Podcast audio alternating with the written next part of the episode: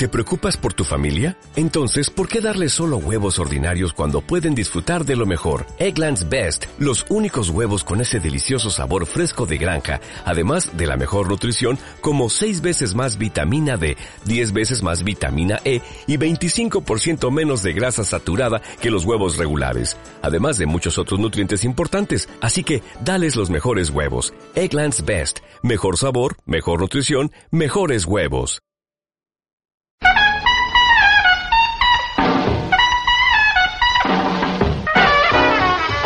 Tecnológica 93.1 FM presenta De Dos en Dos.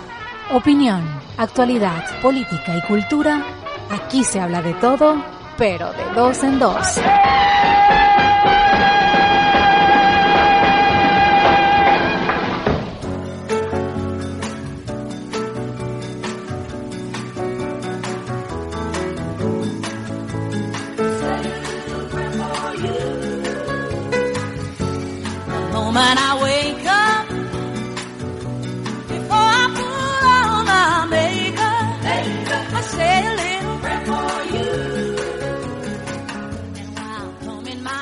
Hola amigas, hola amigos, ¿qué tal? Bienvenidas bienvenido. Esto es de dos en dos por 93.1 FM, la radio que tú quieres. Pedro Galindo comparte con ustedes este su programa de lunes a jueves desde las 5 de la tarde hasta las 6 con redifusión a las 5 de la mañana. Este es un programa que también tiene sus redes sociales que siempre se las decimos. Es arroba de dos en dos, el tweet del programa arroba 931 piso FM, el de la emisora. El Instagram de la emisora es arroba tecnológica 931 FM. El Facebook de la emisora es arroba tecnológica 931 FM. Pero también recuerden, amigas y amigos, que nosotros transmitimos a través de nuestra página web que es www.tdtecnológica 931, que es el dial de la emisora, fm.com.be, T931, fm.com.be, donde ustedes pueden allí disfrutar de nuestros programas grabados, los podcasts de nuestros programas. Los buscan y están allí. Dicen, ah, el programa de tal día estuvo muy bueno, vamos a ver, y escuchan también, no solamente de dos en dos, sino que también escuchan frente a frente, que estuvo muy bueno, por cierto, la redifusión hoy del programa Frente a Frente con la profesora Dalia Correa, entrevista con el doctor Williams Arambure. Eh, mañana, si no me equivoco, inicia el Congreso de Fases, un congreso extraordinario que para nosotros en Tecnológica nos da mucho, pero mucho gusto en eh, apoyar, sobre todo por ese gran esfuerzo, eh, bueno, científico que se realiza en nuestra universidad. No todo es malo en la universidad, como pretenden muchos decir, sino que aquí, y sobre todo en Venezuela, hay mucho talento y este tipo de congresos eh, sirven para ofrecer sus trabajos intelectuales muchos, pero muchas personas. Ya ustedes escucharon la cantidad de inscritos para participar en este maravilloso eh, congreso que tiene características de internacional. Bien, amigas y amigos, también les digo que estamos eh, en Valencia, Venezuela, patria del Libertador, aquí en el centro de nuestro país. Y el área de cobertura de nuestra emisora pueden escucharnos a través del 93.1 FM. ¿Qué más les digo? Que hoy es 28 de marzo. Ay, bueno, hemos comenzado escuchando a Aretha Franklin en nuestro programa y Say a Little Pray for You. Ay, digo una pequeña oración por ti, por y por los que esperan. Y hoy estamos conmemorando, celebrando, estamos celebrando nosotros el 272 aniversario del natalicio de Don Francisco de Miranda. Un nombre bastante largo, ¿verdad? Se llamaba, era Sebastián Francisco de Miranda y Rodríguez. Un caraqueño universal, como lo señalan. Y vamos a hablar un poquitín de Francisco de Miranda. Claro que sí, vale la pena. Es necesario recordarlo, mantenerlo vigente en nuestro pensamiento sobre todo en esta época, amigas y amigos. Ay, amigas y amigos, ¿qué les puedo contar? Mire, eh, les digo que el fin de, bueno, esta semana pasada yo en particular disfruté mucho en las festividades de el, el 467 aniversario de nuestra ciudad, Valencia, la del pueblo. y muchos eventos. Hubo uno extraordinario en el Teatro Municipal con Leopoldo Betancourt, si no me equivoco, un pianista, pero no solamente él, que es un excelente pianista internacional, pero radicado acá o nacido en Valencia, vivió muchos años aquí, tiene muchas familias. Y, pero presentó un, un programa de composiciones de artistas carabobeños que uno dice, oye, no puede ser, ese es carabobeño, sí, ese es valenciano, y el otro y el otro, pero además fue acompañado por eh, unos intérpretes, pero de altísimo nivel, un tenor espectacular. Luego se presentaron allí un saxofonista, bueno, pues, eh, luego, ¿quién más estuvo allí? El cuatrista y el y una persona que tocaba el otro persona, el sax, ese era el cuatro y el saxofón. Bueno, realmente maravilloso el evento en el Teatro Municipal, celebrando los 467 años de nuestra ciudad, la Gala de Valencia. También actividades en diferentes escenarios. Eh, ayer domingo, no, bueno, entre sábado y domingo hubo una feria, exposición de emprendedores en la Plaza Santa Rosa, muy buena, con expositores. De verdad que bueno, ahí van las cosas, así van las cosas. Bien, bien, bien. Y esa es la única manera, trabajando. Estoy viendo por ahí algunas informaciones de... Estaba leyendo ahí el portal de Globovisión y habla uno de estos líderes eh, políticos. Creo que a la composición venezolana le conviene es que eh, le vaya bien a Venezuela, trabajar, trabajar, trabajar. Déjame ver si lo consigo. No lo tenía planificado para decirlo en este momento, pero bueno, como ya me enredé. Ajá, a ver, a ver, a ver, a ver. Este, estoy viendo por aquí el Kremlin, bueno, todo el Kremlin. Este, bueno, a todos nos, a todos, no lo consigo por ahora, pero pues, no hay que, no hay que inventar mucho para, para entender que a todos nos interesa el restablecimiento de, mm, de la, bueno, de la actividad económica en nuestro país, el precio del barril hacia arriba, del petróleo hacia arriba.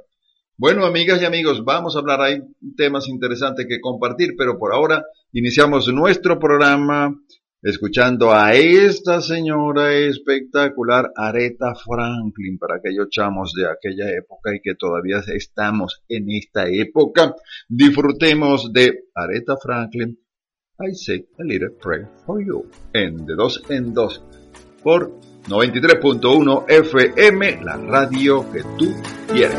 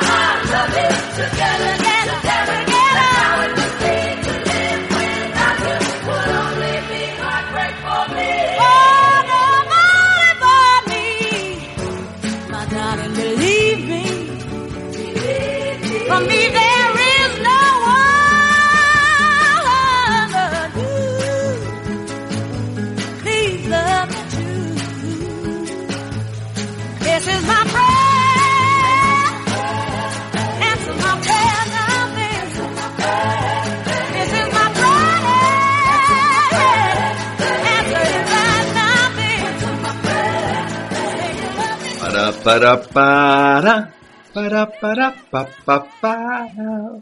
I said prayer for you. De dos en dos por 93.1 FM, la radio que tú quieres. Y Pedro Galindo comparte con ustedes este su programa de todas las tardes y de todas las madrugadas. Ah, no se los di al comienzo del programa, redifusión a las 5 de la mañana y tampoco les dije, pero se los recuerdo que bueno, ahí están nuestros amigos de Farmacias Basanta en el Centro Comercial Mediterráneo Plaza en el nivel P3.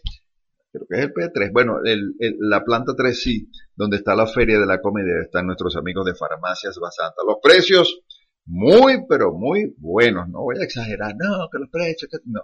Buenos precios, amigos, muy buenos precios.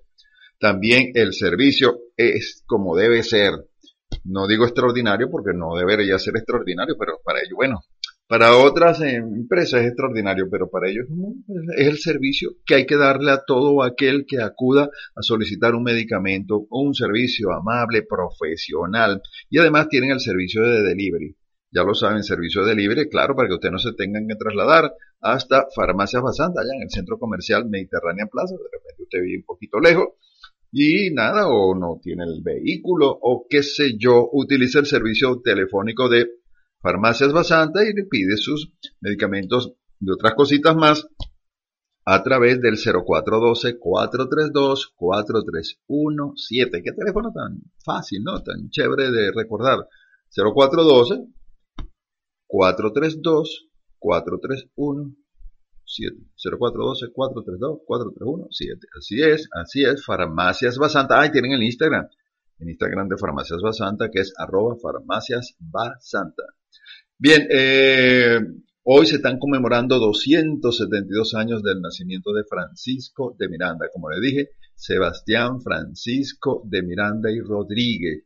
Y realmente el legado eh, dejado por Francisco de Miranda es indudable. Él, fíjense cómo son las cosas, este es uh, el venezolano universal, como lo han llamado, participó en los tres grandes movimientos históricos y políticos de su tiempo. Él participó en la guerra de independencia de los Estados Unidos, participó en la Revolución Francesa y la guerra de independencia hispanoamericana. Francisco de Miranda tiene algo, eh, algo que lo... Esto es un micro, ¿qué hay por aquí? Bueno, pero es que él, él tiene en su aval que fue eh, de todos los precursores, no sé si el único, pero yo, uno de los pocos precursores de la independencia eh, americana que eh, pensó, que promovió la integración de todos los pueblos de nuestra América para así la integración, la unión, para tener esa fuerza para combatir, bueno, lo que estaba allá al frente, es decir, los imperios españoles, los imperios ingleses, el imperio francés y lo que ellos ya conocían, que era la formación imperial de los Estados Unidos. Y Francisco Miranda fue de los pocos precursores de nuestra América. Podemos revisar cualquier cantidad de textos, amigos, de libros, de, de pensamientos independentistas y todos pensaban simple y llanamente, o la mayoría, perdón, pensaban en liberar a sus países del yugo español, pero no en la integración de nuestra, de esas patrias libres. Y eso sí lo pensó Francisco Miranda y eso lo entendió muy, pero muy bien don Simón Bolívar. Sí, señor. Bueno, Francisco Miranda con tan solo 23 años se comprometió al servicio de España y eso no fue nada fácil, amigas y amigos. No, señor, no había posibilidad porque él no era hijo de cuna y su padre tuvo que hacer una cantidad de cosas independientemente de que el padre de él fue el que fundó la, creo que la policía militar o la academia militar aquí en Venezuela, pero había que ser español de España y eso le costó, pero sin embargo él lo logró, bueno, gracias al esfuerzo también de su papá y se comprometió al servicio de España y salió a combatir en Marruecos. Eh, y bueno, eh, la, independencia americana, las luchas estallaron pronto y Francia, queriendo consolidar sus posiciones en la región, declara la guerra a Inglaterra. España se incorpora en un conflicto en el cual ve la posibilidad de volver a entrar en Florida. Allí también participó. Miranda embarca con los españoles. Eso fue allá en Florida. Brillante en el combate, dejó pronto el ejército de España fascinado por los insurrectos ingleses que le recuerdan la situación de su país sometido al yugo de la llamada madre patria. Bueno, él viajó por allá, por el continente europeo, a luchar por las causas de la independencia de los territorios hispánicos del Nuevo Mundo en Inglaterra, en Alemania, en Austria, en Italia, en Constantinopla y en Moscú. Por todas partes se encuentra con gente influyente, estudia los tratados comerciales y políticos. Recuerden que del nombre de Colombia, pues viene de la idea de Colombella, de la creación de la biblioteca que él tenía, que cargaba siempre acompañándolo, una colección de libros extraordinarias, espectaculares. Bueno, y de ahí surge esa creación. Él eh, incluso llega a ganar el grado de mariscal de campo durante la Revolución Francesa y eh, hay una batalla muy resaltante o muy recordada, la batalla de Valmy, donde defendiendo esa causa, pues gana el título de mariscal de campo y le permite a Dumouriez eh, que triunfe en, de los ejércitos federados que amenazan a París. Él sobrevive a la caída de los girondinos y liberado lo obligan a dejar Francia precipipadamente. Claro, lo que pasa es que eh, él tuvo también problemitas en Francia, él salió huyendo de Francia y tuvo que Catalina de Rusia ayudarlo por allá con un pasaporte ruso porque lo andaban persiguiendo, además lo andaban persiguiendo los españoles. Bueno, total amigas y amigos que Francisco de Miranda pasó de América Norte, se va para allá, regresa y finalmente el 12 de marzo de 1806, pues la primera expedición para Venezuela. Recuerdan, él hizo la bandera tricolor de Venezuela por primera vez en el mástil del buque Leander. Ese buque Leander, por cierto, eh, llevaba ese nombre en honor al hijo de Francisco de Miranda. Y eso lo hace él agua del Caribe, ahí al frente de Haití, y la enarbola dentro del territorio venezolano en la vela de coro el 3 de agosto de, ese mismo año. Bueno, en el año 1811, con algunas modificaciones, bueno, esa, la bandera la cambiaron, pero esa fue la bandera de Francisco de Miranda. Bueno, hoy, amigas y amigos, la historia es amplia, amplísima. Vamos a ver si voy a convocar al profesor Ángel García para, vamos a ver, ojalá tenga tiempo el profesor Ángel García para hablar de Francisco de Miranda. Les prometo que hago las diligencias para tener esa conversación con el profesor Ángel García, que mm, Premio Nacional de Periodismo también, y también, ya como ustedes conocen, él ganó el Premio Nacional de Ensayo sobre el Bicentenario de la Batalla de Carabobo. Y ese ha sido eh, colaborador de nuestro programa. Vamos a hablar más de Francisco de Miranda porque vale la pena. No solamente lo que mostró, sino lo, que hizo militarmente, sino que su pensamiento influyó enormemente en esa generación de ilustres o de ilustrados venezolanos. Una historia bastante compleja, bastante bonita de don Francisco de Miranda, el precursor de nuestra independencia. Cuando estoy contigo, no sé qué es más bello, si el color del cielo o el de tu cabello. No sé de tristezas, todo es alegría. Solo sé que eres tú la vida mía cuando estoy contigo. No sé si en la brisa hay mejor sonido que en tu alegre risa si pones tus manos cerca de las mías. Yo dudo que existan madrugadas frías cuando estoy contigo. No existen fracasos, todo cuanto quiero lo encuentro en tus brazos cuando estoy contigo me lleno de orgullo. Quisiera que grites que soy todo tuyo cuando estoy contigo. No sé qué es más tierna, tu figura frágil o un ave que inverna cuando estoy contigo. Yo cambio la gloria por la dicha enorme de estar en tu historia.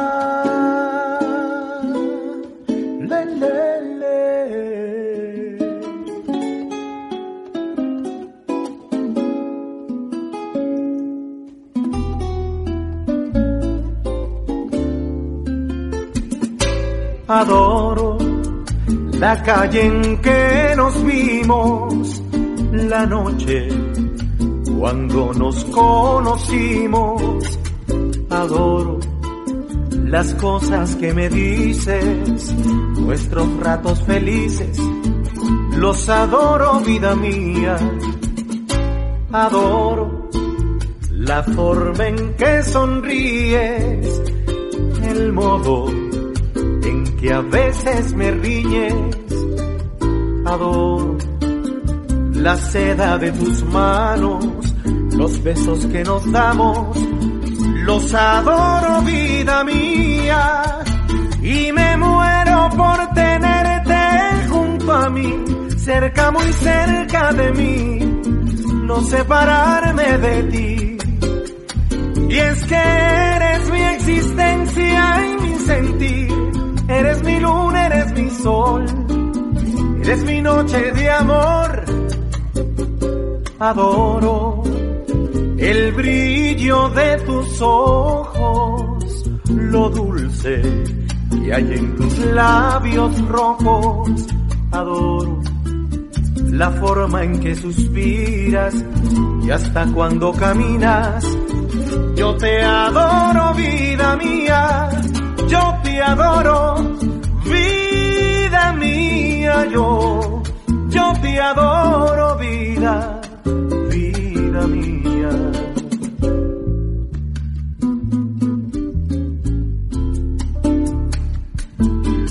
El pollo brito, ese es, bueno, hay un adoro y cuando estoy contigo de Armando Manzanero, una versión muy, pero muy a lo pollo brito en de dos en dos por 93.1 FM, la radio que tú quieres y ya ustedes saben que Pedro Galindo comparte con ustedes este es su programa de todas las tardes y de todas las madrugadas.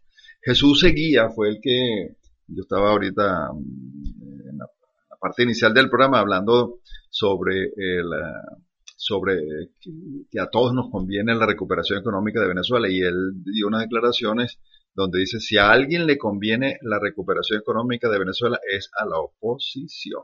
Y es así, y es así. Y eh, hay una nota interesantísima, amigos, con, respecto a esto para cerrar esta primera parte del programa. Eh, y es que la, la, situación de Ucrania, Rusia, Estados Unidos y la OTAN uno pudiera decir que entre la situación entre los Estados Unidos y Rusia, ¿no? Porque la OTAN es el mecanismo que emplea los Estados Unidos a través eh, y establecido allá en el pueblo, en Ucrania, ¿no? Es la sede de esta guerra inventada por los Estados Unidos.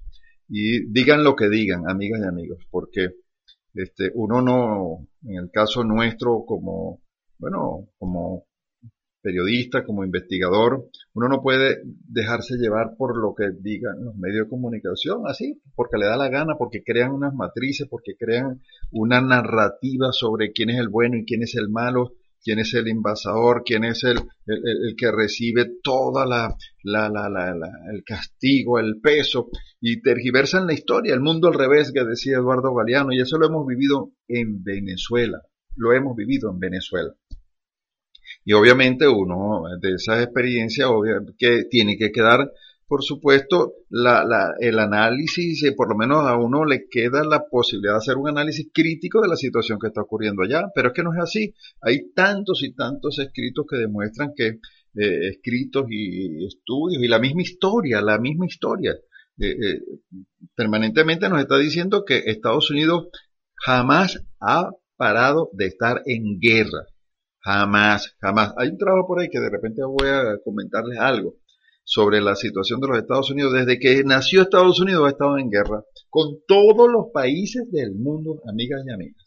Amigas y amigos. Eso, eso no lo puede decir, no lo puede descartar nadie. Bien, en referencia a eso, me fui un poquitico del tema, pero es que Venezuela hoy ha dado o ha hecho unos anuncios bien interesantes, que va a estar conectada al sistema de pago ruso.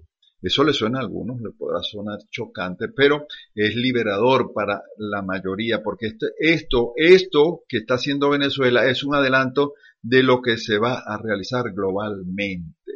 Porque eh, eh, lo que ha mostrado los Estados Unidos en esta en, esta, en este conflicto con Rusia es que evidentemente para ellos no existe libertad de comercio, no existe libertad de expresión, no existe absolutamente nada que pues pueda eh, eh, dañarle su negocio, pueda o, esté alejado de su forma de ver el mundo o, o, de seguir los lineamientos que ellos le plantean al mundo entero. Y obviamente bueno, están generando una situación global que evidentemente se les está escapando de las manos. Yo creo que ya se les escapó de las manos a los Estados Unidos y las consecuencias de esos actos tan irresponsables, tan, tan grotescamente imperialistas, aunque a muchos les parezca esa palabra muy pasada de moda o muy en desuso, pues yo creo que no hay una palabra que describa mejor la actuación de los Estados Unidos. Esa, esa forma de pensar que ellos son el, ellos son el gendarme del mundo, que eh, el mundo no puede girar sin su eh, sin lo que ellos decidan. De hecho, lo acaba de decir Biden. Este, estamos seguros que viene un mundo, un nuevo mundo multipolar, pero Estados Unidos tiene que dirigirlo. Ese es el pensamiento de ellos y utilizan los mecanismos que se les, bueno, los mecanismos de todo tipo, los mecanismos más eh, eh, variados que puedan utilizar. Venezuela ha anunciado, amigas y amigos, y lo, de hecho, el embajador de Rusia en Venezuela, Sergei Melik Dazarov, anunció que los gobiernos de ambos países están desarrollando los pasos para conectar a Venezuela al sistema de pago MIR, que es el pago ruso, y aseguró la posibilidad de utilizar una tarjeta que sería útil para dar servicio a la industria de los viajes, añadiendo que las partes están desarrollando pasos en esta dirección, aunque es demasiado pronto para hablar de fechas concretas, pero esos son pasos. Y esto, eh, eh, incluso el ministro del Poder Popular para el Turismo, Eli Padrón, durante su visita a Moscú, él afirmó que el gobierno del presidente Nicolás Maduro planea reanudar los viajes turísticos con el uso de un instrumento de pago como la tarjeta MIR y de todos los elementos posibles que permitan que los turistas rusos visiten Isla de Margarita y otras regiones de Venezuela. Por cierto que Venezuela acaba de adquirir otro avión Airbus eh, y ha incrementado la frecuencia de viajes hacia Moscú. Y esto es bien interesante, amigas y amigos. El sistema de pagos MIR es análogo ruso de los sistemas internacionales de pago Visa y Mastercard. Fue creado por la necesidad de buscar un sistema soberano luego que en 2014, tras el inicio de la guerra en el Donbass y la reunificación de Rusia con Crimea, los sistemas Visa y Mastercard bloquearan. ¿Se dan cuenta? Se dan cuenta, amigos, de lo que estoy hablando. Eso de que la libertad de comercio, el libre comercio es una falacia eh, grandísima generada que ellos son los países, Estados Unidos es el país de la democracia o ese sistema es el del libre mercado, ese es el sistema ideal, ideal para ellos, pero no para el resto de, los, de los pueblos. Fíjense, Visa y Mastercard bloquearon sin previo aviso las operaciones con la tarjeta bancaria de algunos bancos rusos.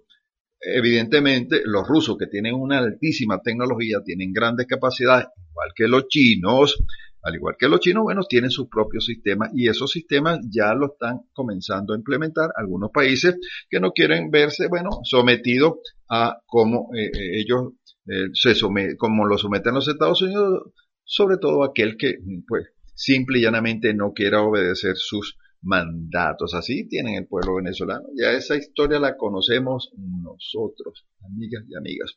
Bueno, pausa en de dos en dos y ya regresamos con más por este, tu canal 93.1 FM, la radio que tú quieres. Just because it's here today, it can be gone tomorrow.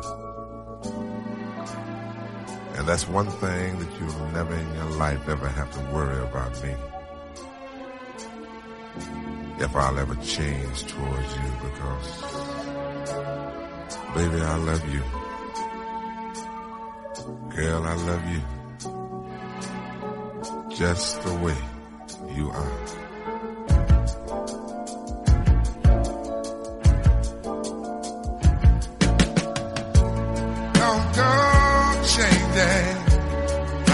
Please me. You never let me down before. I don't imagine you're too familiar, and I don't see you anymore. I would not leave you in times of trouble. We never could this far. No love.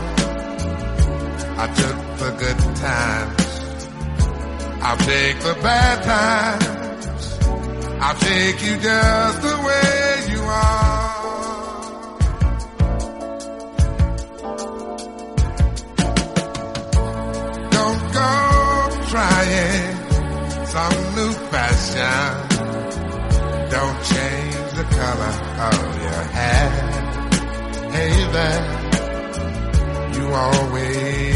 My unspoken passion. Although I might not seem to care,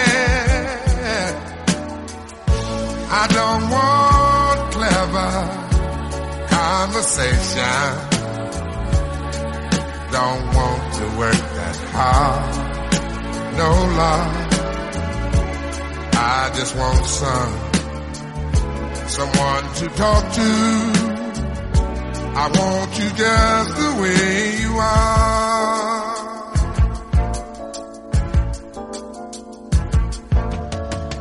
I need to know that you will always be the same old someone that I do.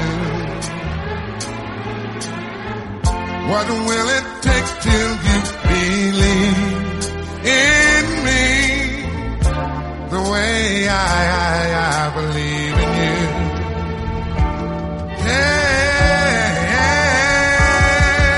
Yeah, I said I love you. That's forever.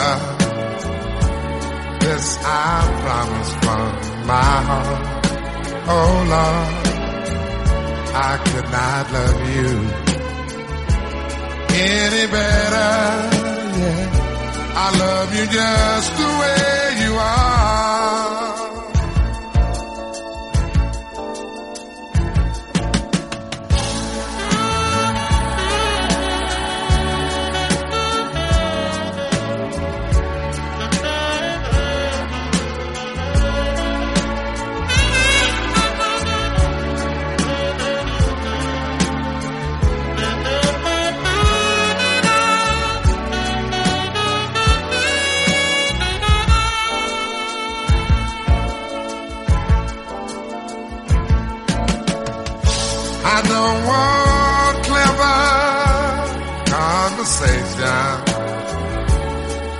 Don't want to work that hard.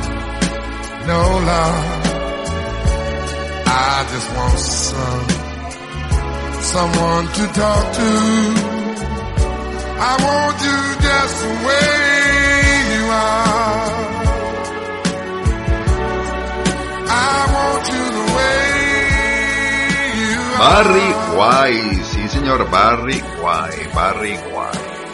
Eh, por cierto, esta noche a las 9 en nuestro espacio Un Momento Especial. Vamos a disfrutar, los invito para que disfruten de un concierto de Barry White, precisamente ese evento, ese concierto se llama El Hombre y su Música, eso es del año 2006 si no me equivoco, y quiero que, bueno amigas, una invitación cordialísimo para que disfruten de este excelente trabajo. Bueno, esto que acabamos de escuchar es una muestra de, de lo que es Barry White. Ya lo saben, en esta noche a las 9 en un momento especial, El hombre y su música. Y por cierto, mañana tenemos el último partido de nuestra vino tinto, bueno, del último partido de la, clasifica, eh, la clasificación suramericana para Qatar 2022 y va a ser una jornada extraordinaria.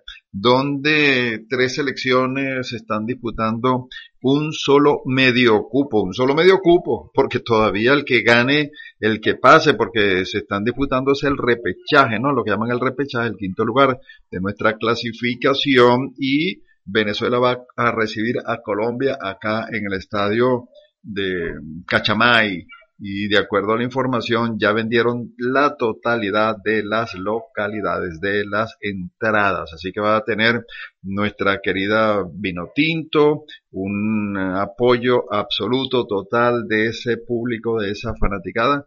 Bueno, que ha estado contenta, ha estado bastante contenta con los resultados, independientemente de esa derrota frente a la selección nacional argentina del pasado, la pasada jornada, pues Venezuela jugó muy bien, Venezuela estuvo bien hasta el minuto cuando le hicieron el primer gol, ya en el segundo tiempo, ¿no? Algo así. Y realmente ha dado ese gusto de, de, que hay cosas buenas, interesantes, preparándose ya para ese nuevo ciclo, ¿no?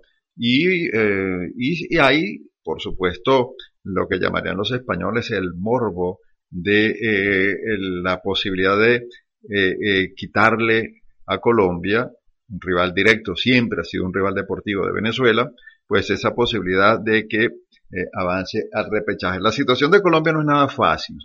En cuanto, voy a hacer un pequeño comentario deportivo, ¿no? Recuerden, esta emisora de la Vinotinto nosotros participamos de esto y ustedes, estoy seguro, son seguidores de nuestra Vinotinto y del fútbol en su mayoría.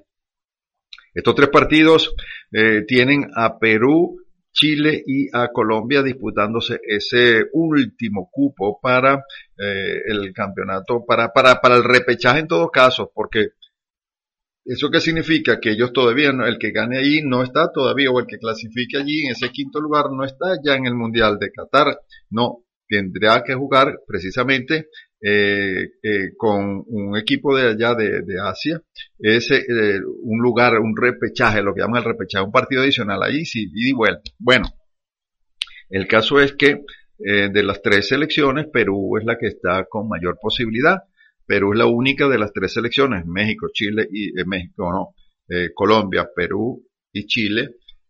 Perú es la única que depende de sí mismo porque se mantiene de líder en esos tres grupos, esos tres mm, selecciones. Y ellos no dependen de, los demás, sino que simple y llanamente Perú le gana a la selección nacional de Paraguay, pues ya clasificaría para el repechaje. Hay una nota que debemos incorporar acá, es que Paraguay no le ha ganado a Perú nunca, ¿no? Allá en Lima, así que la situación es bien, pero bien compleja y Perú y Paraguay ya está eliminado, bien difícil para los paraguayos y los peruanos, pero no se pueden descuidar a los peruanos, ¿cómo, ¿cómo clasifican los peruanos? Ganando, por supuesto. Ganan y no les importa el resto de los resultados. Y si ganan 1-0, no importa. Con un autogol, no importa. Lo importante es que ganen. En el caso de Colombia, Colombia tiene que ganarle a Venezuela, pero tiene que esperar que Perú pierda. Así que si ellos le ganan a Venezuela, todavía no tienen seguro su repechaje.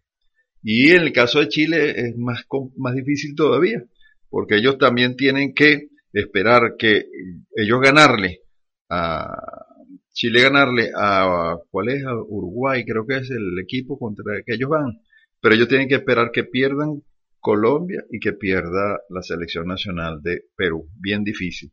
Y el mismo Perú incluso, si pierde Perú, si pierden Chile y si pierde Colombia, clasifica también Perú o si todos empatan. Así que bueno, una situación bien bonita y Venezuela eh, a demostrar pues ese equipo que jugó bastante bien frente a Argentina y este rival directo, por cierto, también quiero decirles que Colombia en las visitas a Venezuela nunca ha logrado, tiene no sé cuánto tiempo, pero tiene muchísimo de, de, más de 7, 8 partidos, no le ha podido ganar a Venezuela aquí en eliminatorias mundialistas. Así que la situación de Colombia, independientemente que jugó muy bien frente a Bolivia, le ganaron 3 a 0 a Bolivia. Eso tampoco es para armar un escándalo que listo, ya goleamos a Argentina 3 a 0, sí, pero es que Venezuela goleó a Argentina, no, discúlpeme, a Bolivia. Ellos le ganaron a Bolivia 3 a 0 en el último partido.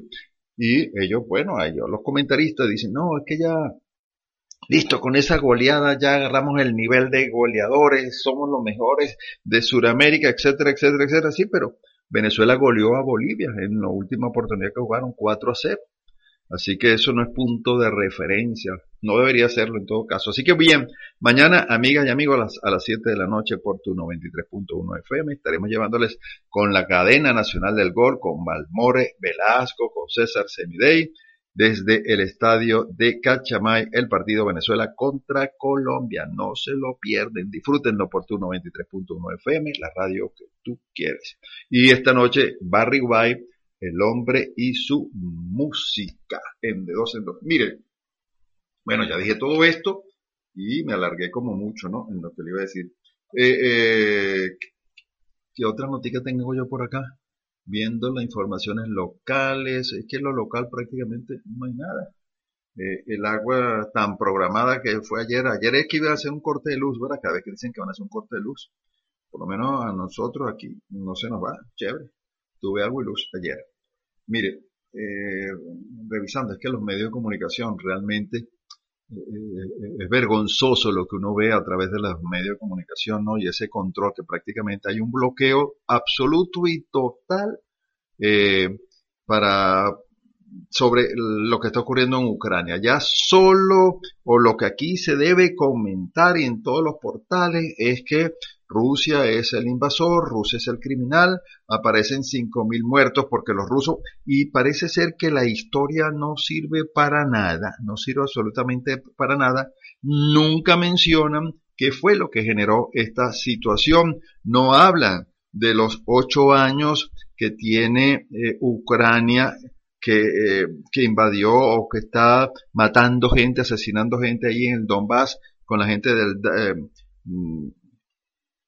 de, su propio pueblo, porque todos son ucranianos, pero los está asesinando por de mil maneras porque hablan ruso y esa gente que otro idioma va a hablar si ellos son rusófilos o sus rusoparlantes, perdón, los rusohablantes, es decir, el fascismo en su máxima expresión y no solamente es un nazismo, que un neonazismo que ha surgido allí y todo eso fue ya está pero súper documentado que participó el gobierno de los Estados Unidos allí estaban, la, la, la, videos están con la embajadora de los Estados Unidos eh, celebrando con lo del Maidán, con aquella supuesta de revolución de colores, que le, le coloca unos nombrecitos, así muy, muy eufemísticos, y realmente lo que son es para esconder, son nombres para esconder realmente lo que las barbaridades que están realizando allá.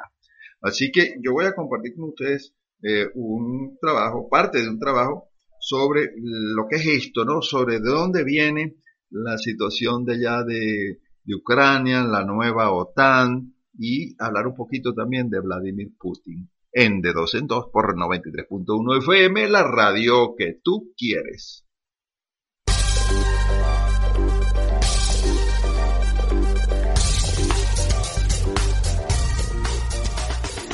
Sí amigos, y voy a compartir con ustedes parte de un trabajo que publica Diana Johnston. Ella es una escritora eh,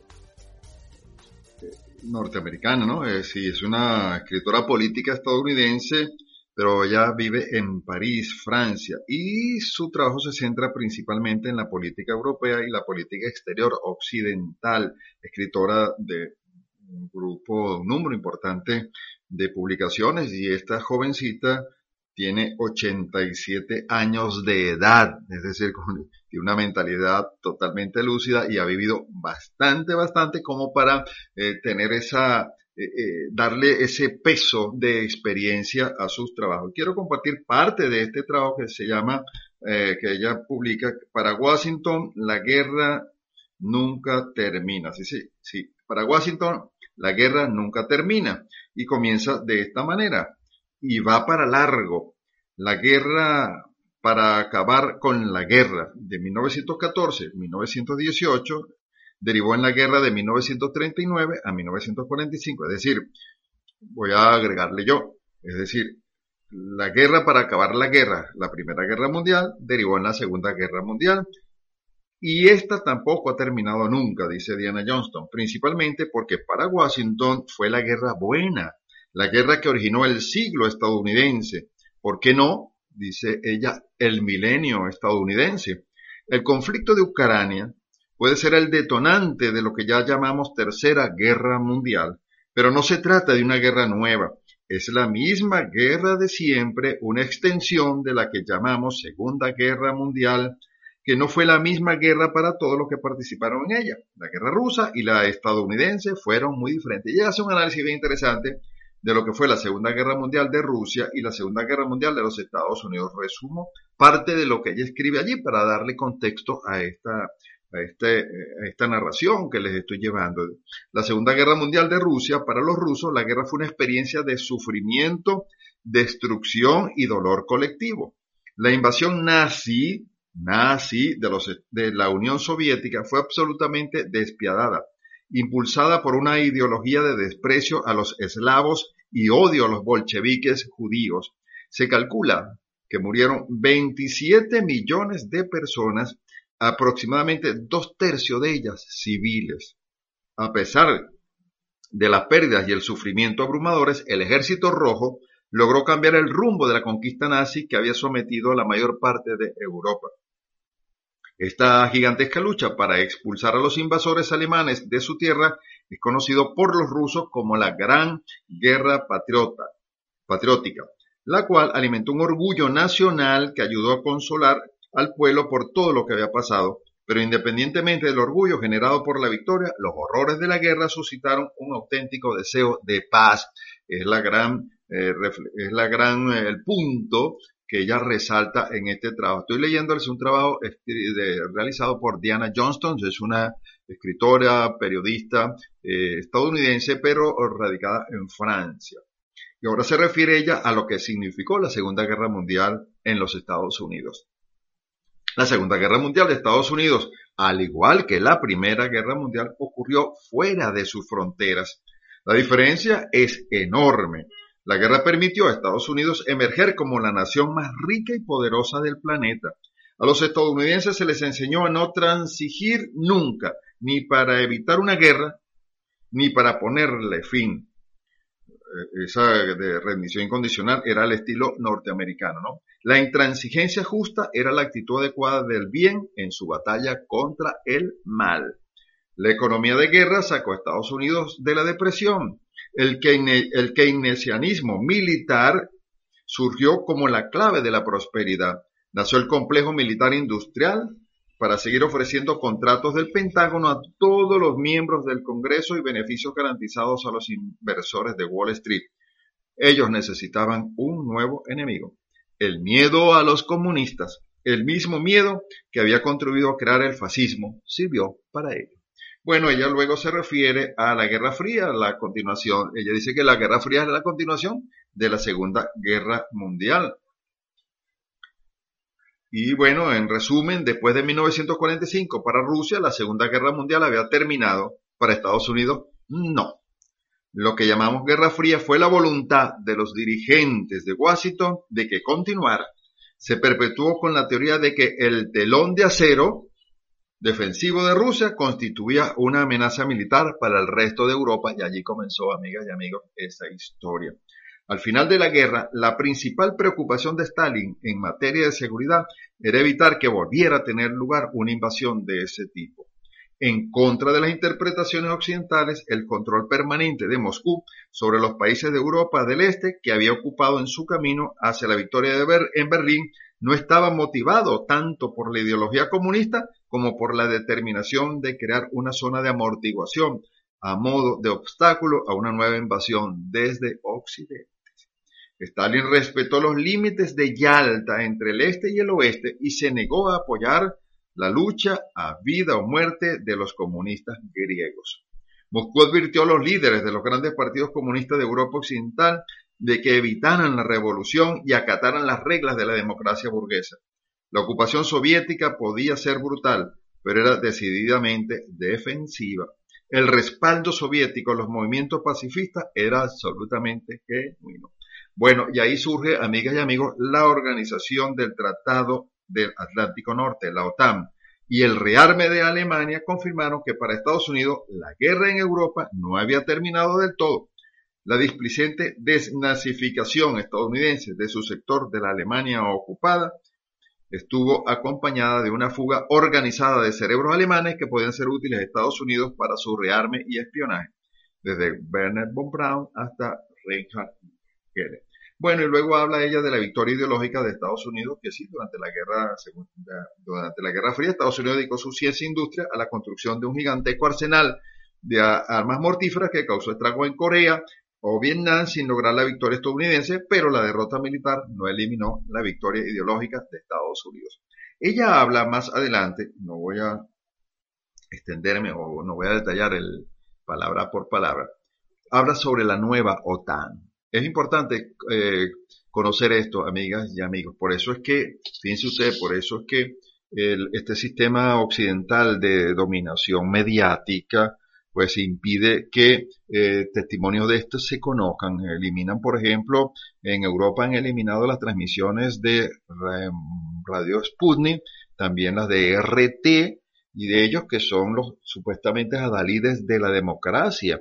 Y resulta que ahora en España solo se escucha, en Europa en términos generales solamente se escucha una sola versión de los hechos y es la que sale precisamente de sus laboratorios mediáticos. Vamos a, escuchar, eh, quiero compartir con ustedes esto que escribe la escritora de Johnston sobre la nueva OTAN para entender la situación. Dice, la modernización de Rusia durante los últimos tres siglos ha estado marcada por la controversia entre los occidentalizadores. Los que ven el Congreso de Rusia, eh, perdón, los que ven el progreso de Rusia en la, en la emulación del occidente más avanzado y los eslavófilos, que consideran que el atraso material de la nación queda compensada por algún tipo de superioridad espiritual, quizás basada en la democracia sencilla de la aldea tradicional. En Rusia, el marxismo fue un concepto occidentalizador, pero el marxismo oficial no eliminó la admiración por el occidente capitalista y en particular por este Estados Unidos. Gorbachev soñaba con que nuestra casa común europea viviera una especie de democracia social en la década de 1990, Rusia solo podía formar parte de Occidente y eso está escrito, amigas y amigos, en la historia. Lo conocemos todos. Lo que ocurrió después demostró que todo el miedo comunista, entre comillas, que justificaba la Guerra Fría era falso. Un pretexto, una falsedad diseñada para perpetuar el keynesianismo militar y la guerra especial de Estados Unidos para mantener su propia hegemonía económica e ideológica. Ya no había Unión Soviética, ya no había comunismo soviético, no había bloque soviético ni pacto de Varsovia. La OTAN ya no tenía razón de ser. Sin embargo, en 1999, la OTAN celebró su 50 aniversario bombardeando Yugoslavia. Esa fue la OTAN y de este modo pasó de ser una alianza militar defensiva a una agresiva. Yugoslavia había sido un país no alineado que no pertenecía ni a la OTAN ni al Pacto de Varsovia no amenazaba ningún otro país, sin autorización del Consejo de Seguridad ni justificación para la autodefensa, la agresión de la OTAN violó el derecho internacional. De dos en dos por 93.1 FM, la radio que tú quieres. Sigo leyendo este trabajo de eh, Diana Johnston. Dice, exactamente al mismo tiempo, violando promesas diplomáticas no escritas, pero manifiestas a los líderes rusos, la OTAN acogió a Polonia, Hungría y la República Checa como nuevos miembros. Cinco años después, en 2004, la OTAN acogió a Rumanía, Bulgaria, Eslovaquia, Eslovenia y las tres repúblicas bálticas. Mientras tanto, los miembros de la OTAN se habían arrastrado a la guerra de Afganistán, la primera y única defensa de un miembro de la OTAN, es decir, de Estados Unidos.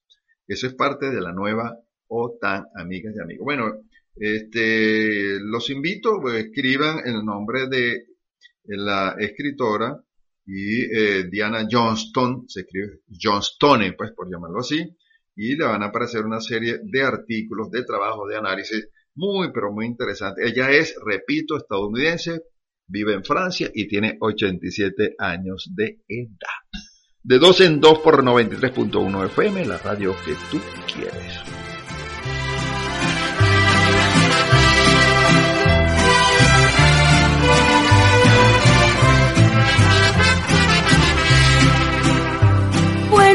Pueblo con mar una noche después de un concierto. Tú reinabas detrás de la barra del único bar que vimos abierto. Cántame una canción al oído y te pongo un cubata. Con una condición, que me dejes abierto el balcón de tus ojos de gata. Loco por conocer los secretos de mi dormitorio. Esa noche canté al piano del amanecer todo mi repertorio. Los clientes del bar, uno a uno, se fueron marchando. Tú saliste a cerrar, yo me dije cuidado chaval, te estás enamorando. Luego todo pasó de repente, mi dedo en tu espalda dibujó un corazón Y mi mano le correspondió debajo de tu falda.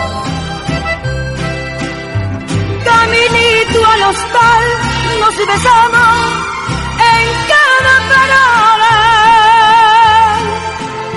Era un pueblo con mar. ¿Necesitas un medicamento? Quédate tranquilo en casa. Nosotros te lo llevamos. Claro, en Farmacia Basanta, tu salud es nuestra prioridad. Contamos con el servicio delivery para ti. Tenemos a tu disposición los medicamentos que estás necesitando y a los mejores precios. Además, los productos de cuidado personal. Y para complacer los deliciosos caprichos de toda la familia, los más variados snacks. Estamos en Prevo, Mediterranean Plaza, nivel P3, frente a la Feria de la Comida. Y para tu comodidad, ya lo sabes, contáctanos al 0412-432-4327 y 0424-410-5966 y arroba farmacias Basanta en Instagram. Farmacias Basantas, tu salud es nuestra prioridad. Sí, señor, Farmacias Basanta en el Centro Comercial Mediterranean Plaza. Ya para finalizar, les digo su número telefónico, se los recuerdo, 0412-432-4317 y el Instagram de Farmacias Basanta, farmacia, arroba Farmacias Basanta. Bien, amigas y amigos, ya despedimos este su programa de dos en dos por el día de hoy, lunes 28 de marzo. Invitación cordial para que se queden disfrutando de la programación de nuestra emisora. Ya viene Hoy es, hoy es miércoles, el Zoom tenemos hoy, así que no se lo pierdan de inmediato. Y para los que nos están escuchando hoy martes, en un ratico, Pérez Pirela, desde donde sea, en la redifusión, por supuesto, de nuestro programa del el hoy martes, en la madrugadita, redifusión a las 5 de la mañana. Eh, recuerden, esta noche a las 8, para los que nos están escuchando hoy lunes, esta noche tenemos el concierto de Barry White a las 9, perdón, en un momento especial. Deseándoles que pasen una feliz tarde y un alegre amanecer, Pedro Galindo les dice chao.